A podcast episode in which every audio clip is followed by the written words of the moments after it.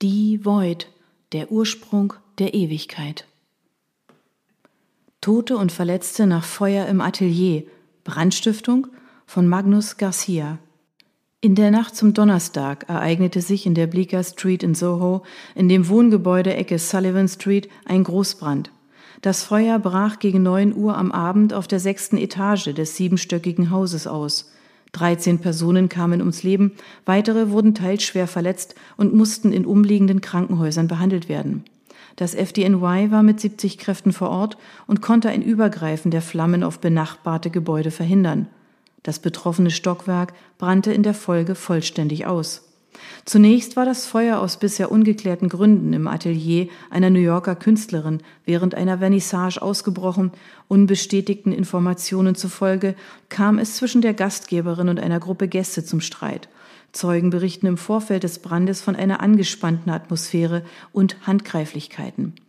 Die Polizei hat die Ermittlungen aufgenommen, um dem Verdacht der Brandstiftung nachzugehen.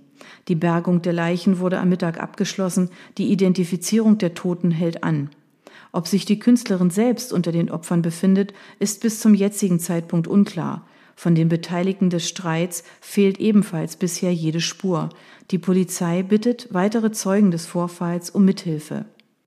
Artikelauszug Daily News vom 25. März 1960. Kapitel 1 Old Head, Maine, Gegenwart. Jemand war im Haus. Von unten aus der Diele drangen sie hinauf. Klopfende Schritte. Eins, zwei, drei. Stopp. Ein Schuhsohlenpaar wendete schlitternd auf dem Parkettboden. Der Eindringling änderte seine Richtung. Weshalb? Um einen Blick in die großzügigen, aber leeren Räume zu werfen? Kahles Wohnzimmer links, verlassenes Esszimmer rechts, dahinter die Küche mit diesem besonderen Ausblick in den Garten. Begannen gerade die letzten Minuten ihres Lebens? Alice erstarrte mitten in der Bewegung. Mit dem Bilderrahmen in ihren Händen sendete sie ihre Sinne aus und prüfte die zerstörte Stille auf eine mögliche Bedrohung. Es ist zu früh, versuchte sie sich zu beruhigen, doch es half nichts. Ihr Körper reagierte auf seine eigene, von ihrem Verstand abgekoppelte Weise. Das Zittern erschwerte den Griff ihrer Hände. In ihr tobte ihr Puls in der Lunge. Es war nicht vernünftig anzunehmen, dass alles in Ordnung war. Niemand verirrte sich so einfach hier herauf. Es gab keine Nachbarn, nur halb befestigte Pisten, umwegiges Waldgebiet. Und natürlich die Steilküste, die das Grundstück im Osten zum Meer hin abrupt unterbrach, als wäre dieses Stück Erde irgendwann einmal vom Rest der Welt abgetrennt und wieder neu zusammengesetzt worden. Wenn es kein neugieriger Nachbar sein konnte, der sich dem neuen Eigentümer vorstellen wollte, wer war es dann? Er ist es nicht, er kann es nicht sein. Sie ermahnte sich erneut zur Ruhe und setzte den Bilderrahmen in die Wandhalterung zurück. Ihre Hände berührten sich schweißnass, und das lag nicht nur an dem heißen Sommerwetter, da war sie sich sicher. Das Kreischen einer Möwe drang durch das halb geöffnete Fenster neben ihr. Sie ließ sich davon ablenken und sah den aufgewirbelten Staub, der von der Auffahrt an der Fassade aufstieg. Vorsichtig, damit keine knarrende Holzbohle ihre Position verraten konnte, trat sie an das Glas, um durch den Schmutzschleier der vergangenen Jahre ohne Pflege hindurchzusehen. Miss Watson? Sie zog den Kopf zurück, als müsste sie befürchten, dass der Eindringling direkt hinter ihr stand, doch die Stimme, fremd und unerwartet jung, war ein ganzes Stockwerk von ihr getrennt. Sie hörte sich selbst aufatmen. Nein, das klang keineswegs bedrohlich. Ma'am, sind Sie da? Ich bringe Ihre Lieferung. Einer Ahnung folgend richtete sie den Blick abermals hinaus zur Auffahrt, und dort im Schatten des Kirschbaums fand sie den Transporter mit der Aufschrift Hannaford Supermarkets. Wie oft hatte sie kontrolliert, dass der Fahrer erst am Abend kommen würde. Während sie ihren Spaziergang im Wald absolvierte, er sollte die bereits bezahlte Ware einfach vor die Tür stellen. Das hier war nicht der Plan. Die Anspannung wich endgültig. Sie durchquerte das Zimmer, diesmal ohne Rücksicht auf das Knarren unter ihren Füßen, und lehnte sich im Verbindungsflur sachte über das Treppengeländer warf einen Blick in den Eingangsbereich. Ja, rief sie hinunter. Stellen Sie die Tüten vor die Tür, danke. Alice Watson? Das Gesicht unten am Treppenpfosten tauchte schneller auf, als sie sich zurückziehen konnte. Sie verdrehte die Augen. Das war dumm. Sind Sie sicher? Dann stehen Sie aber direkt in der Sonne. Wollen Sie das wirklich? sagte er und zeigte mit schwenkender Tüte durch die geöffnete Haustür. Ein grellweißer Lichtwinkel zeichnete sich auf dem Boden ab. Bei der nächsten Bewegung wurde die braune Tüte von ihm auf der untersten Treppenstufe abgestellt. Wissen Sie was? Ich bringe Ihnen den Rest noch schnell. Das ist nicht nötig. Doch da war er bereits durch die Tür hinausgelaufen. Kurz überlegte sie, ob sie sich einfach zurückziehen sollte und darauf warten, dass er verschwand. Es sprach allerdings auch nichts dagegen, die Treppe hinunterzugehen, sich die Tüte zu schnappen und in die Küche zu gehen. Er hatte sie gesehen und nichts Seltsames daran gefunden. Ein kurzes Gespräch war sicher in Ordnung. Das letzte war so lange her, dass sie sich kaum mehr erinnerte. Es könnten nicht mehr als ein paar Belanglosigkeiten sein. Smalltalk. Aber die Stille hier im Haus mit all den Erinnerungen drohte sie zu ersticken. Sie folgte ihrem inneren Drang und setzte ihre Schritte über die Treppenstufen. Jede einzelne hatte ihren eigenen vertrauten Klang. Kaum, dass sie die Küche erreicht hatte und sich abermals von den leeren Regalen und Schränken überzeugen konnte, traf der Lieferbote wieder mit ihr zusammen. Er platzierte zwei weitere Tüten auf der Mittelkonsole, dann blickte er sich um, sah, was auch sie sah. Sauber geputzte, marmorierte Arbeitsflächen. Dazu der sperrige Unterschrank, der zur Spüle gehörte und sich mit seinem rustikalen, dunklen Holz von den anderen Schränken in weißer Hochglanzoptik abhob aber perfekt zur Vitrine an der gegenüberliegenden Wand passte. Eine Einrichtung wie das Haus selbst. Eigensinnig, detailreich, besonders. Wenn sie jetzt die Augen schließen und sich ganz auf ihren Geruchssinn fokussieren würde, könnte sie eine fruchtige Bolognese riechen. Sie waren beide niemals begnadete Köche gewesen, aber dieses Gericht nach seinem Rezept war die lebhafteste Erinnerung an diesen Raum. Sagen Sie es nicht meinem Chef, okay? Sie ließ die Bolognese aus ihren Gedanken verschwenden. Äh, wie bitte? Ich wollte nichts klauen, echt nicht, sagte er und wich ihrem Blick zur Betonung seiner Unschuld aus. Ich habe geklingelt, aber der Strom ist aus, glaube ich. Schon in Ordnung.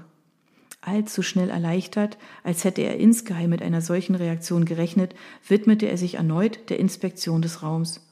Ich wusste gar nicht, dass das Haus verkauft wurde. Sieht so aus, als würden Sie gerade erst einziehen. Sie antwortete nicht, was ihn nicht weiter zu stören schien. Er plauderte munter weiter. Es stand lange leer. Ich bin übrigens Brady. Sie blickte auf die dargebotene Hand. In den Sekunden, die vergingen, ehe Brady, der Botenjunge, begriff, dass seine Geste nicht erwidert wurde, entschied er sich, mit einem verlegenen Lachen zu reagieren. Ja, jedenfalls ist es jetzt schön, dass es jetzt wieder aufgemöbelt wird, obwohl. Sie schob einen Karton mit dem Fuß zur Seite, um den Durchgang zum Flur freizuräumen. Obwohl was? Er kniff das Gesicht zusammen, schien abzuwägen. Oh nein, das wäre jetzt nicht fair. Fair? Na, ich will Ihnen keine Angst machen. Sie erhob erneut die Augenbrauen. Er knickte ein. Na, ich weiß nicht, was Ihr Makler Ihnen erzählt hat, aber das Haus hat na, eine Geschichte. Sie lehnte sich gegen die Küchenzeile in ihrem Rücken und verschränkte die Arme. Ach ja? Na, hier bei uns passiert nicht viel Aufregendes, aber daran erinnert sich jeder. Sie machen es aber spannend. John Adams, der Kerl aus den Nachrichten. Sagt Ihnen der Name was? Sie räusperte sich, ehe sie tonlos antwortete. ja, wer kennt den Namen nicht? Ja, der war hier, kurz bevor Sie ihn gefasst haben. In unserem kleinen Küstenkaff, in diesem Häuschen, stand vielleicht sogar genau hier, wo wir gerade stehen. Ist das nicht verrückt? Obwohl sie bis eben nicht den Wunsch verspürt hatte, diese Geschichte erzählt zu bekommen, war sie jetzt doch neugierig geworden auf seinen Blickwinkel. Sie witterte, dass es ihm unter den Nägeln brannte, seine Erzählung fortzusetzen und dass er nur auf ein Signal von ihr wartete. Also sagte sie, was hat er hier gewollt? Da gehen die Meinungen auseinander. Sie verstand, was sie von ihm bekommen würde. Den üblichen Kleinstadt-Tratsch. Sie verschränkte die Arme und wartete darauf, dass er weitersprach. Die einen sagen, dass er sich hier verstecken wollte. Hinter ihm war ja so ziemlich alles her, was eine Polizeimarke trug. Naja, und die anderen glauben, dass es etwas mit dem alten Hausbesitzer zu tun hatte. Einige glauben, dass der ein Aussteiger aus Adams Sekte war und dass es um Rache ging. Oh, absolut krank. Wikipedia sagt, dass 600 Leute damals draufgegangen sind. Massenselbstmord. Er schüttelte ungläubig den Kopf. Alle hier bekommen immer noch eine Gänsehaut, wenn man nur den Namen erwähnt. Sie wollte zu dem zurück, was er nur kurz angerissen hatte. Also sagte sie in unverfänglichem Ton, und der Vorbesitzer dieses Hauses?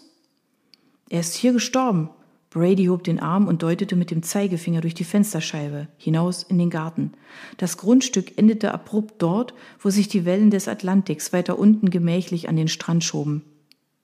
Er soll gestürzt sein, 50 Meter in die Tiefe. Ah, das überlebt keiner. Sie sollten da wirklich einen Zaun bauen, ist lebensgefährlich. Aber es war kein Unfall? Das haben sie nie aufgeklärt. Gefunden haben sie ihn auch nicht. Aber es ist wohl kein Zufall, dass dieser Killer zur gleichen Zeit hier war. Sie senkte abermals den Blick. Ja, wohl kaum, ja.